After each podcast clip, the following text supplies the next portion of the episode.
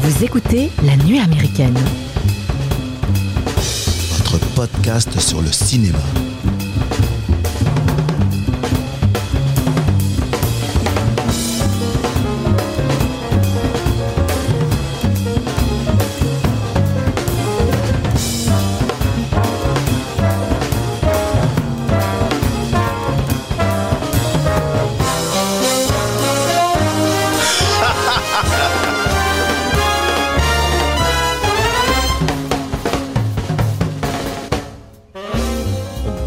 Les amis et bienvenue autour de la table de la nuit américaine pour cet épisode consacré au film de Robert Zemeckis sorti en octobre 1988 qui veut la peau de Roger Rabbit.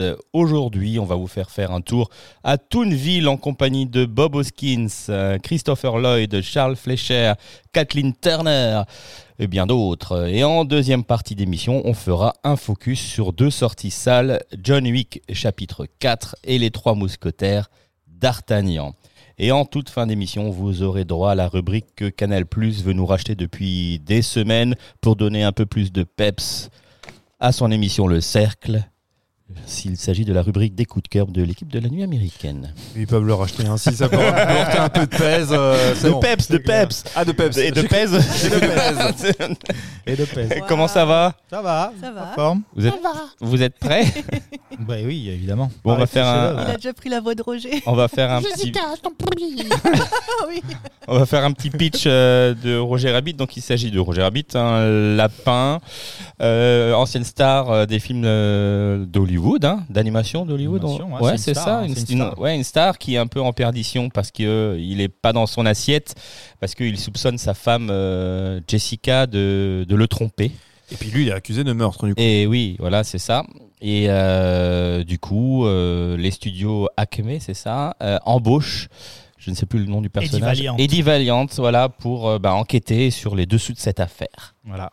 Eddie Voilà. Valiant, qui est un détective euh, privé et qui doit euh, essayer de comprendre pourquoi euh, le, le lapin est accusé. Joué meurtre. par Bob Hoskins. C'est ça. Parce que c'est bizarre qu'il soit accusé, ce lapin, parce qu'il est quand même il a pas du tout le profil d'un tueur. Pas du tout, il est C'est tout quand mou. même un lapin euh, Il est complètement. pas mou. Non, au complètement début, il est un peu apathique quand même, non? Non, mais il est, non, non, il est très Il surexcité. est survolté. Il est ouais. survolté, exactement. Mais il a, mais il a pas le profil, effectivement, d'un tueur. Ouais. Ouais. So, il pourrait éventuellement tuer quel- quelqu'un, mais par accident. Par pas- maladresse. Oui. avec Sachant- son- ouais, Un frigo un qui tombe. Un ou- moulin. Sachant que les toons ne meurent pas.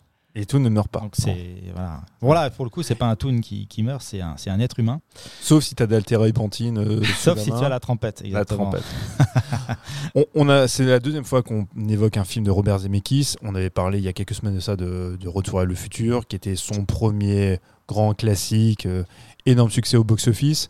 Euh, on va pas revenir sur la carrière de Zemeckis. Si vous voulez en savoir plus, écoutez notre émission précédente sur Retour à futur, c'était passionnant. Euh, du coup, euh, rapidos, comment le film se fait? C'est un, un bouquin. À la base, ouais. À la à base, c'est un, c'est un roman. C'est pas tout à fait la même intrigue. Je crois que le roman est sorti en 81. Les droits ont été achetés. C'était toute façon très compliqué à mettre en, à mettre en place. Et le focus n'est pas du tout sur Roger Rabbit, qui meurt, euh, qui meurt très vite dans le livre en fait. euh. Ouais, je, Non. je- je sais plus tellement l'histoire du roman, mais effectivement, c'est apparemment c'est un, ça a plus tellement un- quelque chose à voir avec ce qu'on a à l'écran. Euh, Zemeckis a été à un moment donné impliqué déjà dans le projet début des années 80, euh, du fait de ces deux échecs consécutifs, c'est ce qu'on a déjà évoqué la dernière fois, de ses premières réalisations. Bah, de toute façon, euh, il n'était pas le profil, hein, parce qu'on pouvait pas lui de faire confiance pour un projet de cette envergure. Des gars comme Terry Gilliam étaient à un moment donné évoqués, qui ont refusé. qui ont refusé. Qui a regretté Ouais. mais après, lui-même l'a reconnu hein, face à l'ampleur du, du projet, parce que c'est c'est un projet quand même pharaonique. Aujourd'hui, Mm. on a du mal un peu à réaliser cette association entre euh, animation et euh, live. Alors bien sûr, ça a déjà existé, hein, déjà en début, de, début du cinéma, en 1919, il y a déjà Mm, tout ça à dans certains courts-métrages. Marie, Marie Poppins. Poppins. Mais c'était pas la même association. Et voilà, Non. c'est ce qu'on expliquera tout à l'heure, mais c'est vrai que ça restait extrêmement euh, en 2D. 2D. Là. Voilà, Ah ouais, très ouais. plat. Et là, en fait, tout s'accompagne dans le mouvement.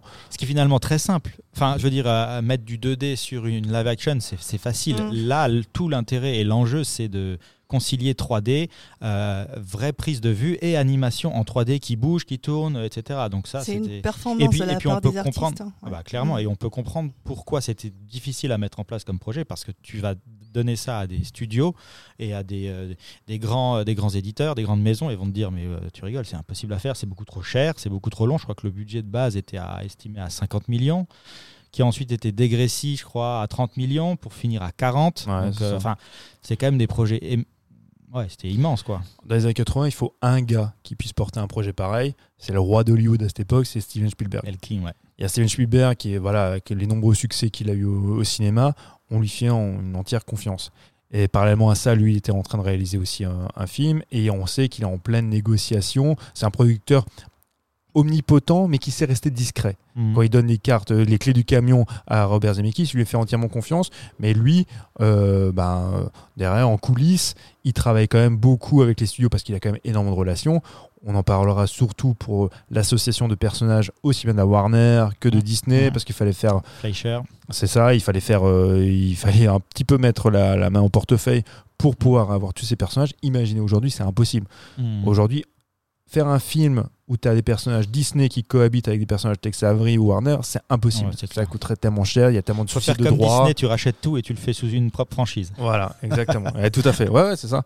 Donc il fallait un mec comme Steven Spielberg pour un- impulser le, le projet. Et ils sont quand même Et- entourés de, de belles paires, de, de, de beaux techniciens, quoi. Ouais, bah ouais. le Donc, directeur de la photo qui était celui de The Thing, euh, Ouais, et celui c'est- de Jurassic Park. euh, Après, exactement. T'as il y a eu, toujours euh, Alan-. Silvestri à la musique. euh, Alan Silvestri, il y a eu Williams qui était. C'est Richard euh, Williams. Richard. Williams, ouais, donc lui aussi qui, Qui est fait le compte de l'animation.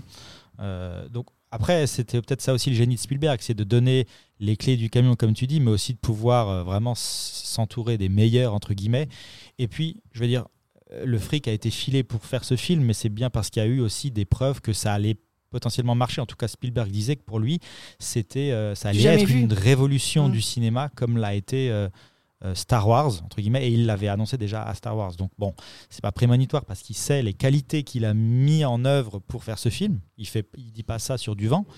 Et effectivement, ça s'est ça s'est vu après, mais c'était du travail. C'était effectivement quand tu regardes les interviews et un peu les making of, etc. Les, les techniciens te disent on s'attendait pas à avoir autant de travail et à ce que ce soit aussi fou en termes de, euh, Et- de ils- scope. ils étaient quoi. satisfaits et en même temps ils ont dit bon bah c'était c'était bien mais euh, on le refera plus. Ouais, bah, exactement, c'est ce qu'ils disent. Parce que euh, quand tu regardes le boulot, euh, c'est 14 mois de post-production, je crois, euh, Mhm. pour les animations. Enfin, c'est des trucs. euh, je crois que. c'est 55 minutes de film d'animation pure. Ouais. Et Si tu mets tout euh, bout à bout et je crois que c'est 82 000, 82 000.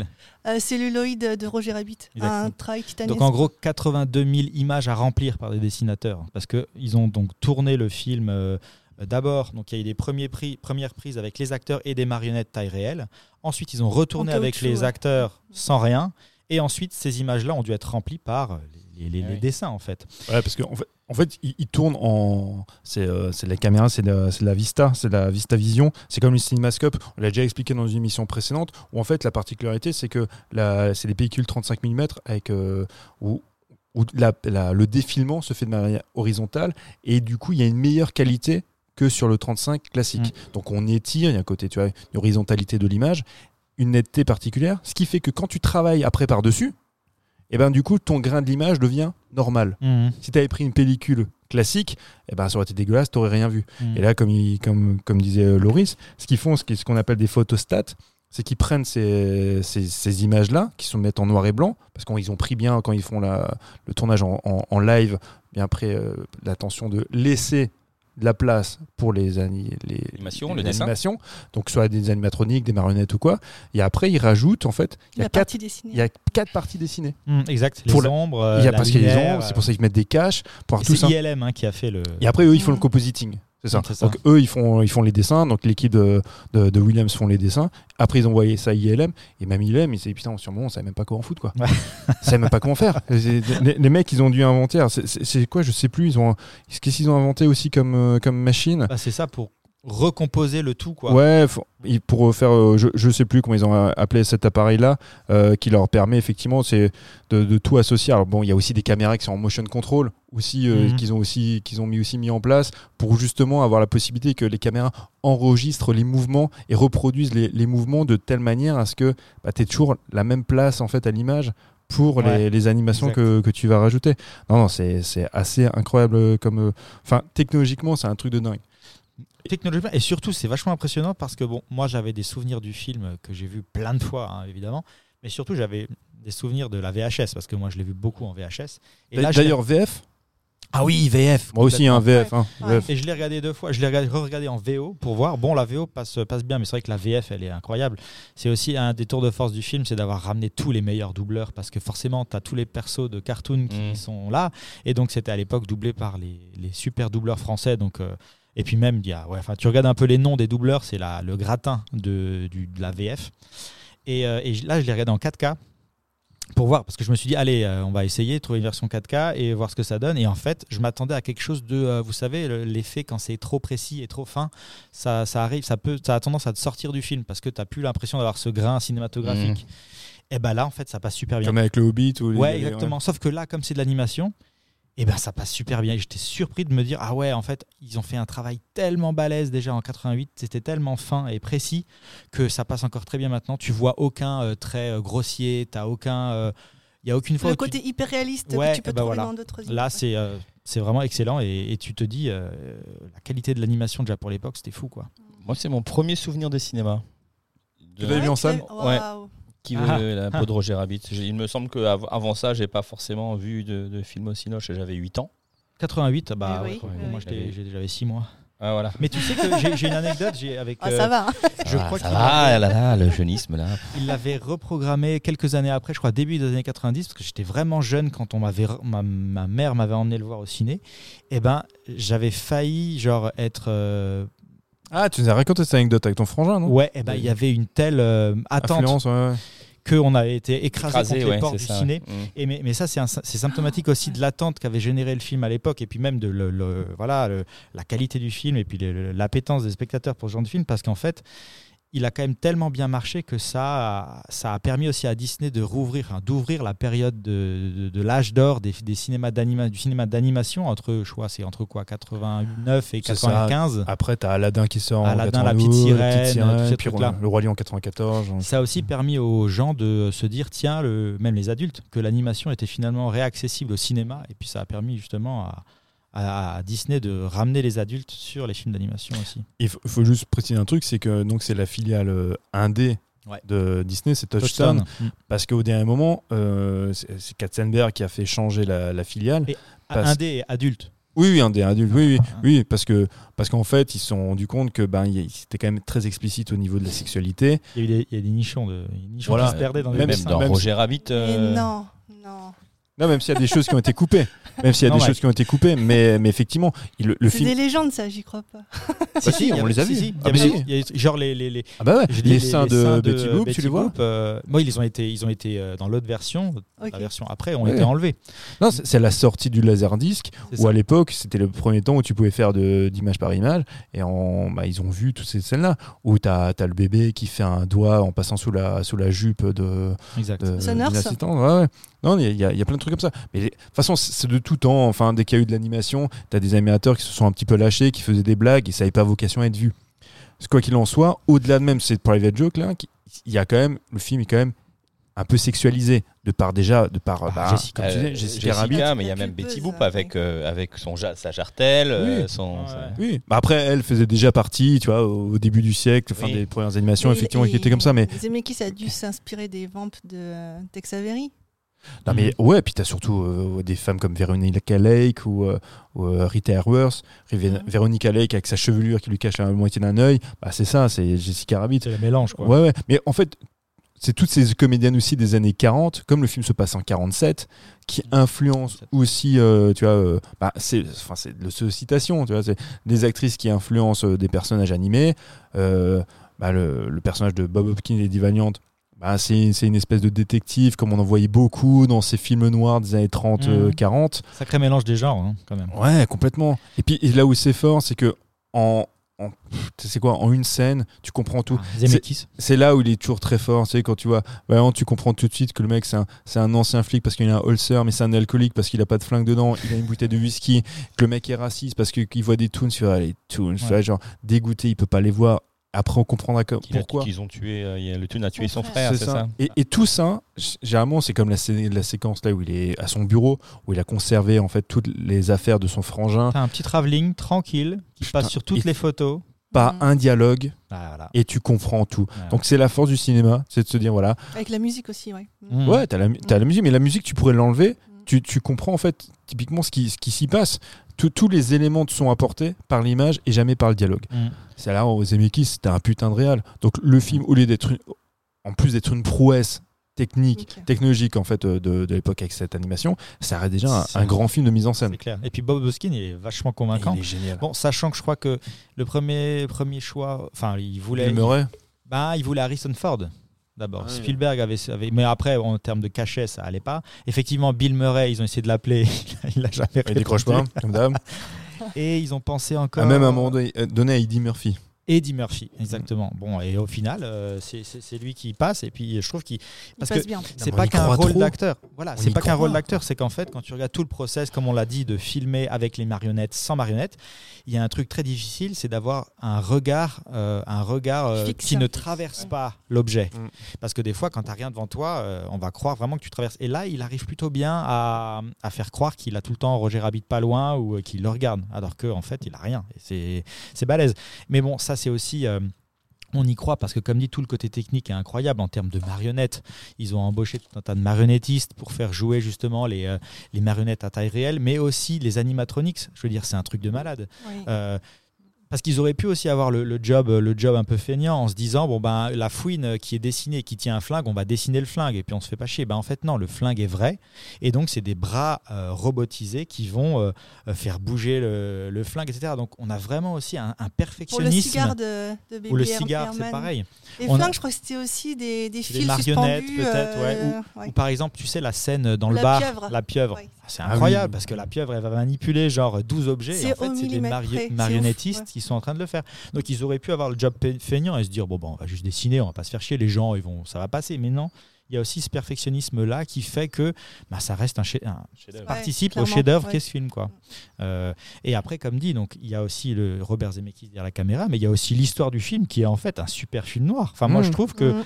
l'intrigue du un- film est aussi, est Un aussi bon vachement polar. parce que le Vraiment. scénario, le scénario va être euh, compliqué sans être euh, trop compliqué, c'est-à-dire euh, euh, il va être intéressant à suivre, il va y avoir des embranchements un peu fins, mais on va quand même réussir à garder le spectateur et à, lui faire comprendre finalement les enjeux de, cette enquête qui, qui, sont finalement financiers, puisque c'est Comme dans Chinatown de Polanski, où Ah, finalement, c'est le, là, c'est le rachat ouais, de la compagnie des transports Mm. pour un truc qui est, véri- véritablement, qui est véritablement arrivé à Los Angeles. Pour, euh, 70, ouais. ouais, c'est le rachat de, de, de entre autres du- de filiales cachées, euh, dont General Motors, Mm. qui avait racheté les trams, euh, le, le réseau de trams et les bus rouges, enfin les bus de Los Angeles pour mettre des, des routes à la place. Quoi. Enfin, ouais. et aujourd'hui le encore, les habitants de Los Angeles en payent les conséquences, Bah, puisque on le voit très bien, chaque fois que vous voyez des films, ou, ou bah, même dans La La Land, il le montre, tous les bouchons qu'il y a à Los Angeles, c'est une ville où tu ne peux pas circuler sans voiture, tu es dépendant de ta bagnole, tu vois tu- toujours ces autoroutes enfin, qui serpentinent un petit peu partout, et ça, en fait, c'est une catastrophe pour se déplacer à Los Angeles, et c'est une des raisons. C'est pour ça que j'y vais plus, hein. franchement. Je... Ouais, bah, hein, J'y mets plus hein. les pieds. Non mais toi t'es personne non grata à Hollywood parce que euh, Monsieur monte sa bite à Tour de Va. hein. Non, bah, donc c'est vraiment aussi un scénario d'un film noir qui, euh, Qui marche très qui bien. marche très bien. Donc, euh, comme, tu, comme on le disait, ouais, donc il y a, il y a cette prouesse technique, il y a cette réalisation, cette mise en scène qui est super chouette, et le scénario en plus. Donc, euh, j'ai envie de dire euh, que demande le peuple, quoi. Il y a, il y a vraiment tout, quoi. Et, sur- et surtout que euh, deux ans plus, non, quatre ans plus tard, t'as un film qui s'appelle Cool World qui va sortir, qui est de Ralph Bakshi. Alors, Ralph Bakshi a fait de très grands films hein, en rotoscopie, et là il a voulu utiliser le même procédé. Donc c'est un des premiers rôles avec euh, Brad Pitt, Takim Basinger qui joue dedans. C'est une catastrophe. Ouais. De- bon d'ailleurs c'est ton aveu à lui aussi, hein, Ralph Bakshi qui est un très grand cinéaste de l'animation. Même Il Space Jam. hein. Il a dit c'était nul. Ouais, mais, Ah, tu mais vois tous ces trucs qu'on essayait après. Bah oui, bah- non, bah mais ouais, vrai. jamais. oui, T'as ont- raison. Jamais euh, le- la prouesse n'a été. trouvé euh, cool, le il est, il- Ouais. non, c'est pas qu'il est pas cool. Évidemment, oui, c'est mais pas la même hauteur. C'était à des ouais. années-lumière de. Ah, complètement. Parce que parce qu'en fait dans Il n'a pas la primeur aussi du fait que ce soit le premier à avoir réalisé ce style de film, vraiment avec ses- ce côté technique Ah bah ouais, euh, c'est clair. quoi. C'est clair. mais il y a un truc propre à Zemeckis d'ailleurs, je crois qu'il aime bien tout ce qui est nouvelle technologie, faire des tests. Bah, c'est la team bah oui, Spielberg, Lucas, euh, capture, etc. Cameron et compagnie. Quoi. Mm. Mais, mais en fait, là, moi qui suis un fan de Michael Jordan en tant que basketteur, c'est aussi que c'est un mauvais comédien. Et quand on parlait avant, mais c'est pas pour être Ouais, méchant, ouais. mais quand tu parlais avant de l'interaction que tu peux avoir avec des personnages animés, ce qu'a Bob Hawkins, Ouais. Michael Jordan, à aucun moment donné, n'arrive à, à voir ça. Et euh, alors, euh, donc forcément, pour que ce soit crédible, que les personnages animés soient crédibles, il faut aussi qu'en face, il y a des personnages live aussi, qui ouais, ouais. donnent le change, tu vois. Je Et, pense euh, qu'il il- il croyait vraiment, c'est ce qu'il disait dans une interview, que le lapin de pesait 30 kilos. Il, il- il- il Mhm. le croyait vraiment et du coup ça transparaissait à l'écran. Et ça, C'est Ouais. c'est une Mais performance. c'est toute la différence dingue. avec un acteur, quoi, qui, sûr. et un qui ne l'est pas. Enfin. il a d'ailleurs, ils ont dû prendre des cours de mime aussi pour, ouais, euh, pour interagir avec les toons. Mais il disait que c'était épuisant, hein. c'était Ouais. épuisant Mhm. de devoir tout le temps. C'est pas évident. T'as essayé de de- regarder un, Bah un ouais, personnage mais, euh, transparent. Mais en fait, quand tu, t'as- quand tu, quand tu vraiment, quand tu prends certaines scènes, tu te dis, mais là, quand même, là, tu vois le, le- le- techniquement, ce qui réussit, c'est hallucinant, quoi, de, de- d'y croire. Quand euh, Roger Rabbit, par exemple, le moment où euh, il, il accroche ses menottes avec, euh, Ouais. avec Ah ouais. Eddie Valiant et que y a les fouines arrivent, c'est une scène qui est folle quand tu regardes en termes techniques, les objets qui sont animés, lui qui saute à la fenêtre, etc. Enfin, c'est titanesque. c'est, ouais, ouais. vrai que quand tu le regardes comme ça assez passivement, ça, ça marche bien, mais quand tu, tu prêtes attention à tout ce qui se passe et à comment ça a, fait, comment ça a été fait, bah, c'est, Bah, c'est qu'il a été bien entouré, hein, comme tu le disais, Ouais, euh, parce qu'il disait, euh, moi je fais mon film comme d'hab, et puis euh, vous, euh, enfin l'équipe, c'est à vous de, de Mhm, parachever tout. Donc c'est, enfin ça, ça veut tout dire. Il n'avait pas envie de bouger sa, sa caméra, il a laissé fixe, et puis c'était à l'équipe d'animation de, de pallier et de, de, de passer par dessus avec les, les dessins. Mais C'est très fort. Mais c'est très fort et puis surtout, il faut avoir vraiment foi et confiance, tu vois, aux technologies à venir qui sont émergentes ou qui sont en train de qu'on va créer. Et effectivement, quand tu disais, teste, ouais. Et quand tu disais ce que Robert Zemeckis, c'est vrai que toute sa carrière, ça a été ça. Quand c'est quand même le premier effectivement à utiliser la motion capture avant euh, James Cameron, quand il fait.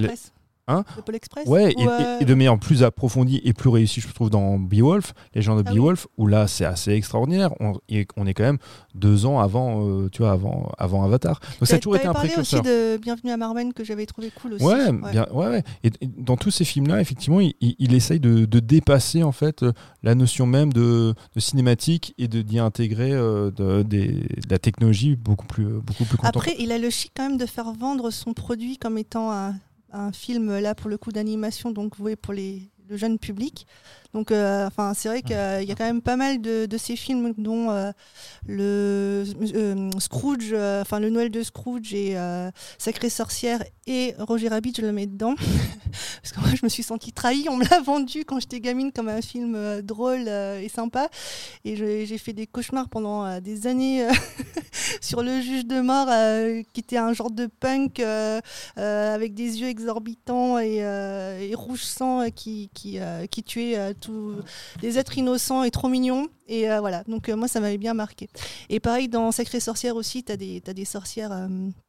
Euh, euh, enfin, je crois que c'est lui qui l'a réalisé. Ouais, c'est lui qui a Euh, réalisé. ouais, Mais c'est moi j'aime pas trop. Bah, c'est après c'est une adaptation du, du roman de, Roald Dahl. Dahl, moi, moi, je- que moi j'aime bien et euh, avec Anna Hathaway et là aussi pareil elle avait cette euh, cette dentition assez horrifique enfin je trouve ça marquant pour les enfants quoi Mais, mais c'était plus, il fait peur quoi mais c'était quand même plus marquant, je trouve, l'adaptation que nous on a connue, c'est avec euh, Angelica Houston, qui elle, pour le coup, m'avait fait flipper à l'époque, Ah oui, euh, cette ouais. adaptation de Sacré Sorcière. Sacré Sorcière. Moi j'étais j'étais très déçu par le film de Zemeckis, et encore Mm. plus pour son adaptation récente, c'est de, de Pinocchio.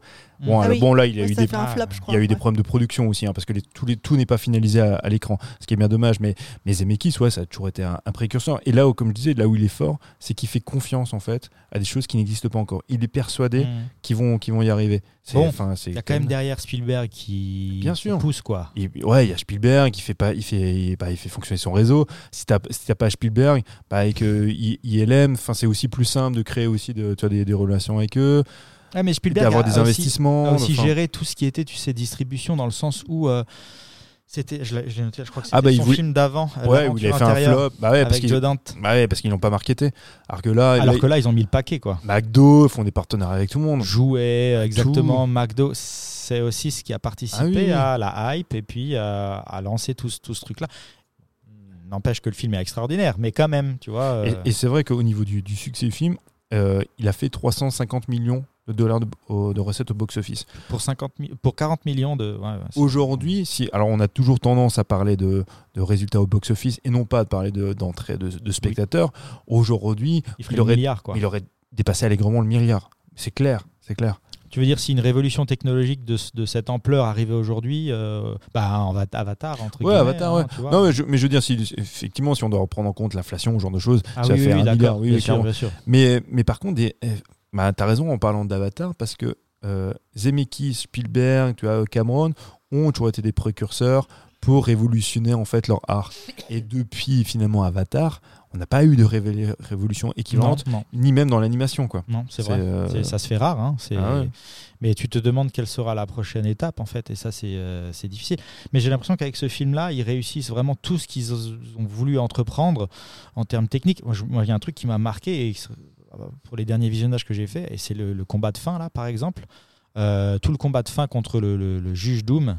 Mm. Mais il est incroyable ce combat. Mm. Je veux dire, tu as des animations, tu as des. euh, t'as- t'as- t'as- en plus, il est bien mis en, mis en scène. euh, tu as, une chorégraphie incroyable. ouais. c'est un- t'as des retournements de situation. Il y a. euh, tout est T'as ce cohérent. jet là de trompette Mais qui c'est revient, incroyable. qui repart, qui. Cette séquence de fin, elle est, elle est, elle est folle. Ouais, ouais, ouais, c'est Je veux dire, et, et tu penses que c'est juste un, un, un- un truc qui, va- qui va passer comme ça euh, à, la, à la moulinette rapidement, parce qu'effectivement, le film se concentre sur son scénario, mais en fait, non, tu as aussi une petite scène, euh, une scène d'action à la fin. Ils, qui ils y vraiment- intègrent même la, la stop motion quand ils font le quand ils font le combat où lui il a il été passé, relève. ouais, il est passé sous la comment on appelle ça sous le La platisseuse. ouais c'est ça le rouleau Le compresseur rouleau compresseur, il passe ouais, sous le rouleau compresseur et quand il se relève c'est fait en, en stop, stop motion. motion. et ça c'est hyper flippant aussi Ouais, C'est ouais. hyper flippant. C'est- Oui. ah c'est super flippant moi, mais je suis comme toi Léo euh, moi quand j'étais gamin le jus de mort il m'avait traumatisé Ah, merci, vraiment traumatisé Parce que je sais que je suis une petite nature, mais quand même. Il y en a Non, qui pensent, qui se, enfin, qui pensent, enfin, il se base sur le, un personnage qui est le, un putois là avec un. Il avait ah aussi, dont on voit l'affiche dans le dont film on voit l'affiche Ouais, avec un-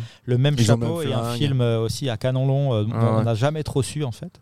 Ouais c'est ça Mais c'est vrai qu'aussi, euh, c'est Lloyd qui, qui est super dans ce rôle. Il voulait pas cligner des yeux en plus, pendant- Mhm. alors qu'il a des lunettes. Bon, bah, il voulait pas cligner des yeux. Et, euh, et c'est là qu'on retrouve aussi à la, à la- au doublage, on retrouve la VF donc de Pirated. euh, voilà. Mais euh, finalement, Roger Rabbit s'est doublé en français par euh, celui qui doublait Marty dans Retour à Ouais, le futur. Donc on retrouve les deux voix euh, sur ce film-là et ça fait aussi. Euh, ça fait aussi vachement plaisir parce que bon, en termes de nostalgie, c'est quand même euh, quand tu regardes ce film-là, t'en prends plein, t'en prends plein la tronche quoi. Donc ça, euh, Ouais, c'est clair Et ça reste très drôle. ah ouais, enfin depuis le voilà le, le coup de la trompette, c'est aussi c'est vachement bien pensé quoi. Cette- ce mélange, c'est quoi, térébenthine, ben euh, acétone. enfin, Ouais, bref, c'est le seul moyen de les tuer, les toons, hein, c'est ça Exactement. Et donc c'est ce juge là qui applique la sentence de la trompette où il trempe les toons dedans pour les, Mm. bah, les dissoudre finalement. Parce qu'un toon ne peut pas mourir normalement. C'est le seul moyen euh, qui. Si, enfin, ils Il y peuvent mourir de qui- rire. voilà De les qui meurent de rire. c'est vrai, Les films, elles sont géniales. qu'on avait vu dans, dans un cours des années 40, ça s'appelle le, Le crapaud et le, le maître d'école. Donc il y a c'est enfin c'est deux moyens métrages regroupés en un, donc la, la mare aux grenouilles où ces films-là apparaissent euh, déjà. Le film date de 1949. Et, Ah ouais. et en fait, ce qui est intéressant, en fait, le, moi, c'est marrant parce que je l'ai revu. C'est un truc que j'avais vu quand j'étais gosse, je m'en souvenais pas. Et pour l'émission, j'ai revu ce, ce, ce long métrage, euh, enfin ce Ah ouais. moyen métrage d'animation qui est disponible sur Disney+. Euh, la, la, la mare aux grenouilles, donc il y a Fuine, bon, c'est un peu relou à, à suivre. Mais juste après, il y a donc euh, le, le maître d'école et qui est adapté en fait euh, du, du bouquin de Washington Irving, La légende de Sleepy Hollow. Donc, Ah, et c'est en fait le Sleepy Hollow de Tim Burton Mhm. et ben et la caractérisation même du, du personnage de, de Sleepy Hollow, le- l'homme sans tête, ouais, et ben c'est exactement la même chose. Il y a même des séquences dans le dessin animé que tu retrouves, mais euh, à- franchement à la scène près, tu vois, dans, dans, le film de Tim Burton. Ah, c'est rigolo à, à regarder. Ah, c'était aussi une sacrée bataille justement pour s'approprier les personnages, savoir qui aurait du temps d'écran, qui aurait pas. Ils en ont quand même, ils ont quand même fait des petites, euh, des petites entourloupes où ils ont dessiné des. Je crois qu'il y a quelques personnages qui passent à l'écran alors qu'ils auraient pas dû. Parce que euh, non, Bugs Bunny et Mickey Mouse doivent avoir le même temps d'apparition. C'est pour ça que- qu'il y a cette fameuse séquence où ils apparaissent ensemble, où il y a euh, Oui. Valiant qui, qui tombe dans le vide. Et apparemment, il, enfin, Mm. pas apparemment, on le voit, hein, il y a Bugs Bunny qui apparaît en solo à un moment Ouais, donné, euh, en arrière-plan, tu vois, avec des trucs comme ça. Et ils voulaient qu'ils aient, le, surtout les personnages Warner, qu'ils aient en fait euh, euh, le, le design des, de- des années 40. Oui. Pour que ça corresponde à peu près à la sortie du film. Parce que nous, on connaît surtout les personnages tels qu'ils ont été dessinés après les années 50, 60. Mais euh, ces personnages-là. qu'en fait, ils voulaient les, les producteurs du film voulaient les vrais récents. Ah bah oui, ils voulaient les récents. Ils, ont quand même mis les récents. du coup. ils ont, bah non, ils Il ont, semble, mis- non non, non, ils ont mis, ils ont gardé les anciens. En fait, ce qui, ce qui s'est passé, c'est qu'ils ont pris, euh, ils ont dessiné les récents pour les montrer euh, au studio, Ah, à- et- à- tu vois, pour dire voilà, on est en train de faire exact. ça. Et en fait, bah derrière, t'as le mec qui est effacé, qui reprenait le- les anciens Ouais, modèles. C'est pour ouais, Titi, c'est par exemple. Titi, c'est comme Daffy Duck. Daffy Ouais. Duck, c'est pareil, tu vois, c'est euh, c'est le Ah, Daffy scène. des années 40. Cette scène la avec les bataille au piano. c'est dingue. Ah, je veux dire, c'est. Ah non, c'est génial. Ouais, ouais, Ouais, ouais. c'est clair. C'est du génie, ouais. Et t'as plein de petits personnages comme ça ou de petites séquences. Alors c'est pareil, euh, il faut le prendre euh, image par image. Mais quand, quand il est chez les Toons et euh, tu vois par exemple Blanche-Neige qui raccompagne la sorcière, qui la tient par la bras, les bras, qui la raccompagne, tu vois, qui, qui, qui l'invite Ouais. à partir. Il y a plein de trucs comme ça, tu vois. C'est- parce qu'ils ont réussi à vraiment incarner ces personnages, ces toons-là, et leur donner une personnalité. Et c'est pour ça qu'on on a de l'empathie. Moi, j'ai de l'empathie pour la godasse euh, qui Queen. euh, Oui, qui oh là là, la euh, la plus, trompette, tu vois. Ils la font toute mignonne en plus, c'est horrible. horrible. Après, après c'est toujours l'écueil dans lequel tu tombes avec en faisant un peu d'anthropomorphisme. C'est vrai que Mm. tu as tendance, ouais, effectivement, quand tu fais ça, à être, euh, bah, avoir de l'empathie pour une godasse. Ah ouais. Mais c'est- bah, la force en fait aussi du cinéma d'animation, ouais, Ouais. c'est sûr. Ou le, ou le flingue, le flingue qu'il a, le super flingue toon là. Ah, avec les balles, boîte. euh, Ah les ouais, balles oui, indiennes. oui. Ça, c'était c'était Avec les mon Apaches. C'était mon fantasme de jeunesse, c'était incroyable. Non, non, moi mon fantasme de jeunesse c'était Jessica Rabbit. Ah ouais, bah, t'as vu euh, père, euh, tu vois le, tu, tu, tu- tu vois le châssis tu vois le Non, châssis D'ailleurs, ouais, le design de Jessica, ils ont ils, Ils ont abusé, non. Ouais, Non, bah, ils l'ont-. Oui, Ils Un peu, irréelle. Voilà, C'est- oui, exactement ça. À la base, ils le faisaient pas aussi. ab- S'ils le faisaient pas irréel, là, tu tombais dans le, tu sais, dans le l'érotisme Ouais, ouais, presque. Et ils ça. voulaient pas ça. Ils voulaient rester dans le cartoon. Parce qu'en fait, tu, tu vois justement quand il, y a, quand il présente les photos, quand euh, Valiant Picotti, a pris, voilà, a pris les photos, et ben sur les photos, c'est l'ancienne version de Jessica Rabbit. Plus- Donc avec des traits euh, plus fins, mais une poitrine aussi considérablement réduite. Mm. Et euh, c'est pas du tout le, le même personnage qu'on voit par la suite. c'est vrai. Mais euh, non, bah, c'est sûr, c'était une espèce de fantasme. Mais imagine aujourd'hui, tu ne peux pas faire un dessin animé pareil. Tu peux pas faire un, personnage sexualisé à ce point-là, avec ces, ces- ces attributs-là, pour fais- les enfants. C'est non, pas bah non, c'est ça. Tu aurais un PG, euh, PG, je sais pas Mm. Combien. bah hein. 17, euh, 16 ou 18, non Alors que finalement, bon, euh, je sais pas si à l'époque il est sorti en, en rated, je sais plus trop. euh, Non, non, non. il était accessible directement à tout le monde. Bon, bah, voilà. Non, non, parce que. attends, alors, je sais plus. Est-ce qu'il est sorti en PG-13 Je sais plus. Parce que PG-13, c'est, euh, cette appellation a été mise en place pour euh, Indiana Jones euh, et le Temple Maudit, Donc, ainsi que pour Gremlins. Avant, avant. Donc, ça, c'est 85, Ouais, si je dis avant, pas de bêtises. ouais. Donc, c'est avant. Mais euh, à mon avis. c'est quoi quand t'as un studio aussi puissant que Disney Non mais c'est un dessin animé, faites pas chier. Ouais, et puis, parlons encore rapidement peut-être d'Alan Silvestri. La musique, moi, elle me, elle- elle- je la trouve excellente. Quoi. Ouais.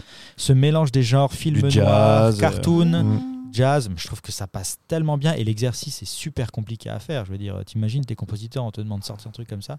Et, euh, Je et- crois qu'ils avaient improvisé hein, les, les joueurs de, de jazz. Les jazz, Ah ouais, ouais, ouais, c'est exact. pour, improvisé. euh, pour les scènes de Jessica, Mm. Exact. justement. Et Ouais. là, forcément, ils sortent C'est un fou. truc incroyable et puis euh, ça marche bien, quoi. Ce, qui, ouais, ce qui est génial, c'est que leur, leur- leur improvisation reste quand même hyper lascive et qui fonctionne parfaitement Bah bien ouais. avec euh, l'arrivée du personnage. Ça, C'est assez En même dingue. temps, tu demandes à un big band de jazz d'improviser, les mecs ils sont là, ouais, c'est parti, hein. tu prends un truc, euh, les mecs, c'est Et tu leur dis, imaginez qu'il y a euh, Veronica Lake et Rita. Hayworth qui sont en train, qui est en train de, de- de- de se déhancher. Je fais ok, c'est bon, je l'ai.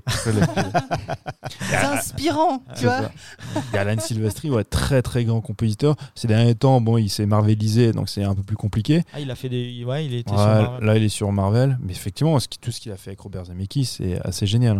Ouais. Moi, je, moi, je conseille toujours, je- j'en ai déjà parlé, d'écouter l'émission Total Tracks, euh, et un podcast euh, avec euh, Ravik Djoumi, en- entre autres, qui, euh, parle de, toutes ces, tous ces compositeurs. Ils ont fait plusieurs émissions consacrées à Alan Silvestri, et c'est là où tu te rends compte que, à quel point enfin, c'est- assez génial ce qu'il a, produit, ce, ce monsieur. Il est temps pour nous de passer à la deuxième partie de cette émission. Les actualités du cinéma. Alors, on va parler en premier lieu, si vous le voulez bien, de John Wick, chapitre 4. Je laisse les personnes qui l'ont vu en débattre. C'est pas moi. Ah bah je, je crois qu'en fait, qu'il n'y a que moi. Ah, il n'y a que toi. Il y a que moi, mais c'est pas grave parce que du coup, euh, on va quand même échanger tous ensemble. Euh, je tenais à ce qu'on parle de, de John Wick parce que parce que c'est une saga, une franchise maintenant qui est devenue hyper importante dans le cinéma d'action. Euh, moi, je j'ai beaucoup aimé le premier John Wick Ouais, moi aussi. parce que c'est vraiment c'est c'est le scénar qui tient sur euh, qui tient sur un post-it et c'est euh, et les- raisons qui font que ce mec là se venge et trucide tout ce qu'il y a ce qu'il y a autour de Un lui chien mort. à cause d'un chien Et mort, bagnole. une bagnole euh, volée. C'est injuste. j'ai trouvé ça génial. Et euh, du coup, j'ai vu tous les autres. J'avais envie de voir ce quatrième épisode. Ce quatrième épisode marche très bien. Il dure très longtemps. Il dure deux heures et demie. Je vais te dire tout de suite, en fait, ce qui me plaît pas dans ce John Wick et ce qui m'a pas plu non plus dans les précédents.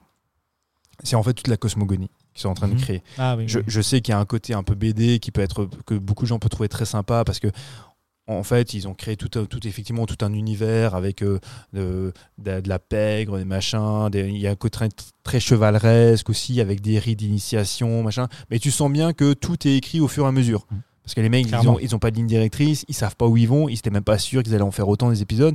Donc à chaque épisode, tu sens bien que les personnages eux-mêmes découvrent ah, ah oui, ah oui, on fait ça nous maintenant? Ah donc on a ce rituel. J'avais oublié, autant pour moi. Mais oui, mais bon. Donc ça, ça ne fonctionne pas. Donc ça, éventuellement, tu dis bon, c'est pas grave.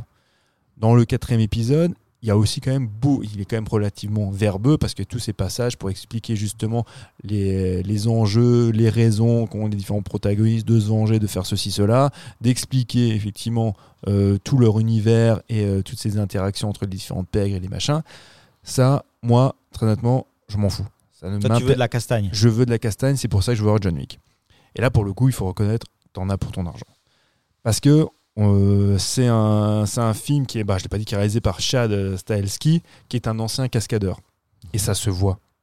Parce que ces mecs-là, bah, forcément, ils savent où placer la caméra pour être sûr de, de voir les scènes d'action. On parlait tout à l'heure des, euh, des plans séquences qui étaient un, un petit peu compliqués, voire maladroits, voire pire que ça si je, si je suis gentil, qui pour moi était laborieux dans D'Artagnan, qui là, bah, bah là c'est cool. Parce que le, le plan séquence permet une lecture des, des combats, des chorégraphies. Et c'est vraiment des films où tu te dis, voilà, le corps, que le corps est mis en avant, le corps tel, euh, bah, tel voilà, un instrument chorégraphique, comme de la danse, il met en avant. Et là, Le corps de. Kenyu. Amen. Le cœur de Kenyu, mais moi, c'est alors c'est pas tant le cœur de Kenyu, parce que. Alors, ok, bon, Il, parenthèse. il est, il est toujours à fond? Il- Parce qu'il faisait des entraînements complètement surexcités avec les flingues. Ah oui, non, mais, non, il, Il, a, est, il a est- quel âge là maintenant? Ah bah, il a bientôt 55. 60. Ouais, il a bientôt 60 balais, je crois. Ouais. Ouais, ouais. Il est toujours au top, quoi. Il- non, il est toujours bien. Mais euh, pour moi, en fait, l'intérêt, c'est que tu as, ben, t'as d'autres comédiens qui sont dans ce film. Tu as toujours eu d'autres, mais des, des grands artistes martiaux. Là, tu as Donnie Yen. Ah oui Alors, quand Donnie Yen, qui joue le rôle d'un. bon, comme lui, hein, d'un tueur qui, est, euh, qui est aveugle. Euh, Donnie Yen, pour ceux qui n'ont pas vu, pour ses Il films les plus connus. Hein, dans le film, il est aveugle, ouais. Encore, encore. Pour, pour son film il le plus connu, c'est. il est aveugle. Ouais, bah, bah ça, il maîtrise bien. Dans Rogue One. aussi. Et ouais, dans Rogue One. Mais pour ses films le plus connus, moi je conseille toujours à tout le monde de regarder Hitman. Hitman. hein, bah ouais, hein. Et dans Hitman 4, il combat un gars que moi j'adore, qui joue aussi dans John Wick 4. C'est Scott Atkins. Eh oui Ah putain. Et là, et- et là, Scott Atkins. Ouais, il est fou, lui. Non, mais lui, il est génial. Alors, petite parenthèse, Scott Atkins. Ce mec-là est formidable. Je vous conseille de regarder sa chaîne YouTube parce que ce mec-là, en fait, c'est un amoureux du cinéma d'action, c'est un amoureux de la cascade et des scènes de combat, et c'est un type qui partage, qui est dans la transmission.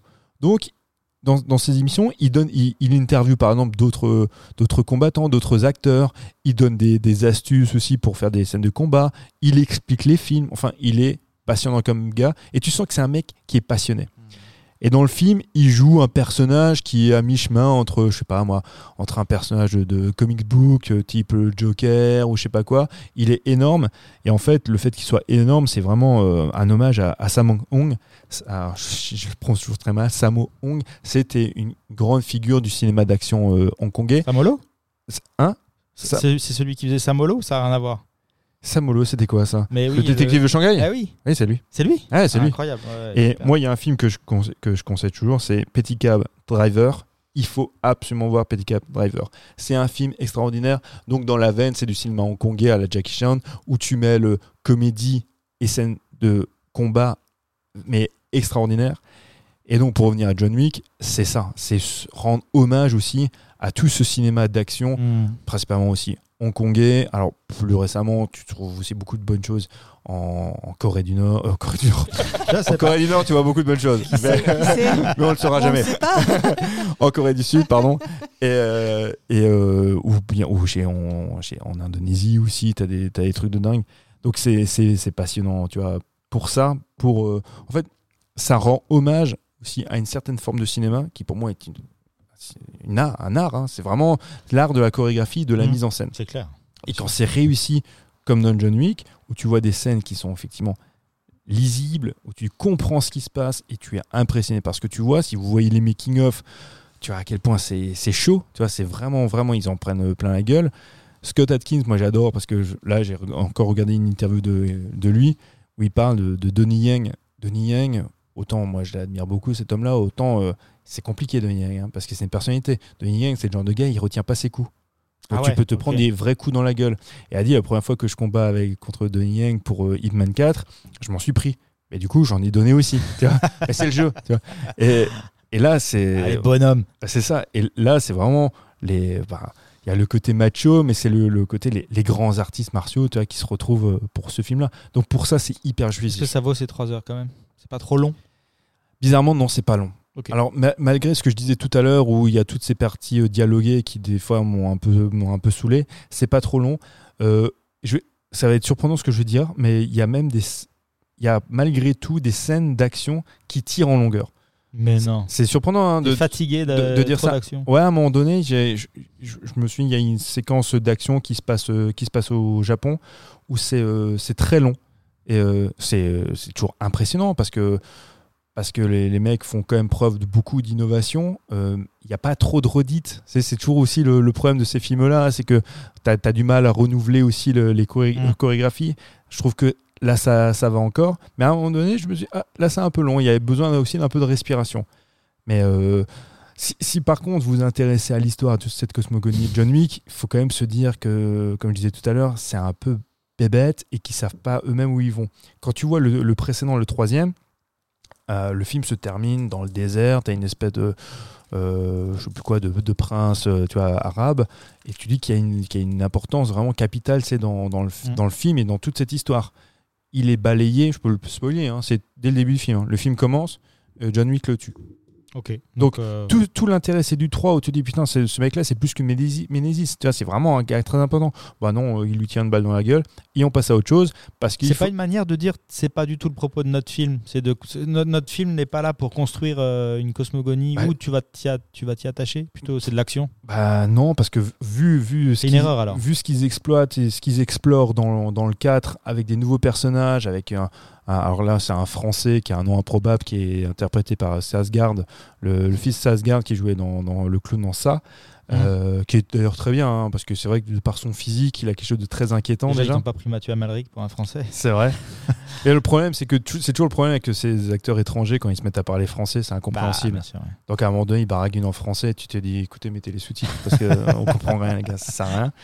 Et euh, le, le personnage de, ouais, de, de méchant est plutôt, est plutôt sympa. Mais euh, mais c'est toujours, toujours rigolo aussi parce que c'est une pègre qui est extrêmement influente.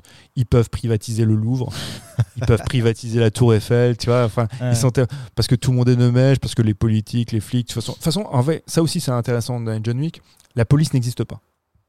Il n'y a pas de force de l'ordre. Mmh. Donc euh, le, ces, ces associations de, de malfaiteurs, de tueurs, Ils ont le champ libre. ils ont le champ libre C'est. Gotham City quoi. C'est Gotham City et en fait ils se font justice eux-mêmes. Il n'y a pas de police. Ou alors elle est à un tel point corrompue effectivement qu'elle n'existe pas. Il y a ce côté effectivement un côté un peu bande dessinée qui à ce niveau-là par, par ces personnages hauts en couleur et là je pense aussi au personnage de, de Scott Atkins qui est voilà c'est quand même assez réjouissant. Ça c'est sûr. Mais moi je vais voir un John Wick pour l'action. Et 4 appels 5 j'imagine. Alors probablement, parce que bah, ils sont, comme ils disaient, toujours tributaires du succès, et le film marche très bien. Après, euh, Keanu Reeves, en fait, toutes les semaines, tu as, des infos contradictoires. Keanu Reeves qui dit, bon, maintenant, il arrive quand même à un âge, il est à 60 balais. Et comme tu disais, c'est des entraînements très très compliqués, ça leur prend des semaines et des semaines. Il n'est pas sûr, mais en même temps, euh, ce serait dommage euh, de s'arrêter là. N'empêche, ça doit être un des acteurs les plus bankable de Hollywood. Enfin, le, ou celui qui, a le- qui touche, il doit toucher des sommes folles avec les films qu'il a fait. euh, il doit côtoyer les, le top du, enfin, les top du Fast and Furious et machin et tout. Les mecs qui. The Rock. euh, je veux Ouais. dire, ça doit être Tom. Cruise. Tom Cruise, ouais, il doit être. euh, Après, les premiers John Wick, premier John Wick, ça n'a pas été un gros gros carton. Ça a été un à gros partir du 2, à partir 2, 3. Quoi, Bah, en même. fait, c'était même surprenant qu'ils produisent un, un second. Il a marché le premier, hein, mais ça n'a pas été là un raz de marée. C'est là, euh, c'est en fait, chaque épisode marche mieux que le précédent. Ah ouais. Et en même temps, chaque épisode coûte aussi plus cher que le précédent. Donc, Mm. euh, niveau rentabilité, je suis pas sûr que ce soit. Enfin, si, c'est forcément intéressant, mais bon, c'est pas les films les plus rentables du monde. Mais c'est, euh, c'est des, quand même- ça reste quand même des gros succès. Et il faut dire que, ouais, Keanu Reeves, qu'on aime ou qu'on n'aime pas, moi, j'ai, je- voilà, c'est un, gars que je trouve euh, plutôt attachant. Il est quand même, euh, putain, il est quand même attaché à deux franchises qui ont cartonné, effectivement, et John Wick et Matrix. Et en fait, il devient une icône. Hmm. Et, et dans ce film-là, c'est comme ça en fait qu'il est présenté. comme une J'avais icône. bien aimé dans Constantine aussi. Ouais, ouais, ouais. Bah oui, bah, parce qu'il y a ce côté aussi un peu comic book comme ça Mm. dans Constantine. Mais là, dans, dans John Wick, il est vraiment déifié. C'est euh, c'est un personnage christique. Il s'exprime de moins en moins. Euh, alors en plus, euh, ça a toujours été marrant parce que John, euh, Reeves, c'est vraiment l'exemple parfait pour euh, reproduire c'est le- l'effet Kuleshov. Tu sais, quand tu prends l'effet Kuleshov, c'est tu, tu mets, tu prends un plan, tu mets un visage et après tu remets la, la conséquence tu sais, du plan précédent. Mhm. Et en fait, le, le gars, c'est par son, son non-jeu que toi, tu comprends en fait ce qui s'est passé. C'est-à-dire que Keanu Reeves étant tellement impassible, ne montrant aucune expression, le fait qu'il ne montre pas d'expression, tu peux très bien donner l'impression qu'il a, eu- qu'il a peur, comme qu'il est rassuré ou quoi que ce soit. Tu vois Donc c'est ça le fait Kuleshov. Les réalisateurs l'adorent. bah c'est ça, c'est tu mets un mec qui reste comme ça impassible, qui ne montre rien, et ben toi en tant que spectateur, suivant le plan précédent et le plan suivant, tu, Tu te raccroches. Voilà, et tu te fais toi-même euh, ta propre interprétation. J'ai une question. C'est euh, ce genre de film-là, chapitre 3, chapitre 4, euh, comme euh, la plupart du temps. Enfin, moi, j'ai pas vu les trois autres. En fait, c'est. Le truc, c'est que ça me donne pas envie d'y aller. Je me suis dit, bon, je vais me faire chier parce que au final, j'ai pas les, rêves d'avant. Et, euh, ou, alors, c- ou alors, ça peut être un film. euh, chaque chapitre peut être un film et tu peux le voir sans avoir euh, les bases, les bases d'avant. Ouais, tu peux. Franch- franchement, c'est ce que je disais tout à l'heure. Parce que franchement, ça m'incite pas à aller le voir. Je me suis dit, bon, c'est le chapitre 4, c'est pas la peine. T'es pas obligé de, de- franchement de t'accrocher euh, euh, à l'intrigue parce que comme je disais tout à l'heure, ils ont tendance même à balayer les, les intrigues. Comme, la- comme je disais avant, euh, la fin de l'épisode 3 qui est balayée d'un revers de la main ou plutôt d'une balle dans la gueule en- avec le début de l'épisode 4. Tu t'en fiches. C'est vraiment Pour l'action que tu vas. quoi. Le plaisir de, de voir des scènes d'action qui, pour le coup, faut reconnaître, sont, sont vachement bien branlées. Et donc, je disais, le Chad euh, Stahelski, pour la petite histoire, c'était euh, bah, c'était sa doublure cascade, par exemple, dans les Matrix. Mhm. Donc, c'est des mecs qui se connaissent, euh, qui se connaissent bien, qui Ouais. travaillent beaucoup ensemble. Et euh, c'est un truc tout bête, mais jamais je pensais, tu vois, j'aurais pensé un jour que euh, l'avenir du cinéma d'action pouvait reposer sur des réalisateurs venant de la cascade. Et pourtant, c'est logique Ouais, c'est logique. c'est finalement. clair, hein. tu vois. Parce que c'est les mecs qui savent finalement où poser la caméra pour être sûr que les chorégraphies soient, soient lisibles. C'est quoi le film encore du cascadeur de Brad Pitt là? Il y a eu un truc récemment, c'était quoi? Rappelle-moi. Ah, Bullet Train Ah bah c'était lui. bah Ouais. voilà. Bon, sauf que ça c'était un peu. Bah oui, ça, alors c'est pas le même réalisateur, mais effectivement, c'est aussi un mec un qui est issu, cascadeur ouais, qui est issu du non, cascade. c'était pas le même. ouais, C'est euh, David euh, Ouais, ouais, Leitch, un truc comme ça, qui a fait Oui, c'est Deadpool, qui a Deadpool. fait. Ah, euh. Ah, J'avais voilà. bien aimé Bullet Train. Ouais. bah, ouais, c'est vrai que moi, je, Bon ouais, j'ai j'ai pas tellement. Encore, je je préfère encore parmi les films qu'il a fait Atomic Blonde. Bon, parce qu'il y a Charlize Theron aussi. Bon, voilà, ça, ça biais- ça ajoute, le je vais pas te mentir, ça joue. Mais, euh, mais les Deadpool, ces trucs-là, ça m'a pas tellement plu. Et John Wick, John Wick, j'aime bien. Franchement, euh, chaque fois qu'il y en a un qui sort, euh, j'y vais. je- Ouais. Pour info, il est à 350 millions box-office mondial pour l'instant. Ah bah, ah 4. bah, tu vois, c'est intéressant de comparer avec tout à l'heure. On disait euh, qui va peau de Roger Rabbit 350 millions en 88. Euh, Aujourd'hui, ce serait le milliard, Ouais, c'est clair. Mm. clairement. Voilà, ouais. Mais bon, je. Comparons ce qui est comparable. Ouais. Mais bon, euh, je le conseille. Et de toute façon, je pense qu'il n'y a pas besoin que je le conseille pour être vu, parce que comme tu l'as dit, ça marche. Donc, euh. Très bien. Nous passons à la seconde sortie salle euh, de ce mois-ci, enfin du mois dernier plutôt. Euh, les Trois Mousquetaires d'Artagnan. Euh, qui l'a vu? Moi Moi aussi, oui. Toi aussi Mathieu Moi aussi, mais je vais peut-être pas commencer parce que j'étais un peu, un peu bavard. Je vous laisse, euh, je vous laisse commencer. Loris, tu l'as vu? Non, j'ai pas vu. Vas-y. Je, je te... Alors, tu, tu veux commencer? Ouais, Vas-y. bah, Vas-y, écoutez, bah, moi j'ai j'ai bien aimé, j'ai trouvé ça plutôt euh, assez drôle et divertissant. J'ai trouvé que c'était un, un bon blockbuster français, le cast était cool. euh, Ouais. bon, il y a François Civil, Pio Marmaille, bon, c'est euh, c'est pas déplaisant, Vincent. Cassel, euh, sûr, Romain Duris.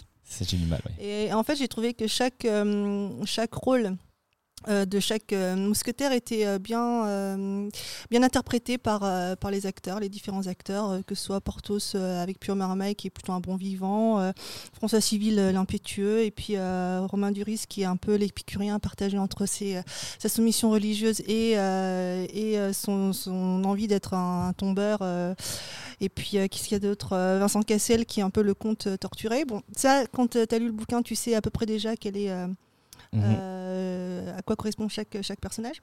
Mais euh, moi, j'ai ouais, trouvé ça plutôt, euh, plutôt cool. Euh, le côté théâtral n'était pas déplaisant.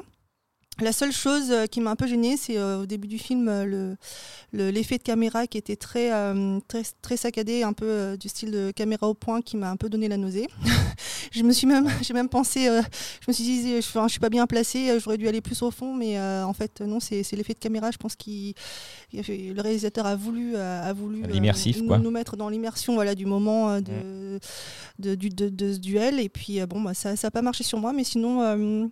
J'ai trouvé ça plutôt cool et j'ai hâte de voir euh, la, la suite avec euh, Milady. Chapi- Oui, voilà. Ouais. C'est quoi, chapitre. Il y a quoi Il y aura combien de chapitres? Deux?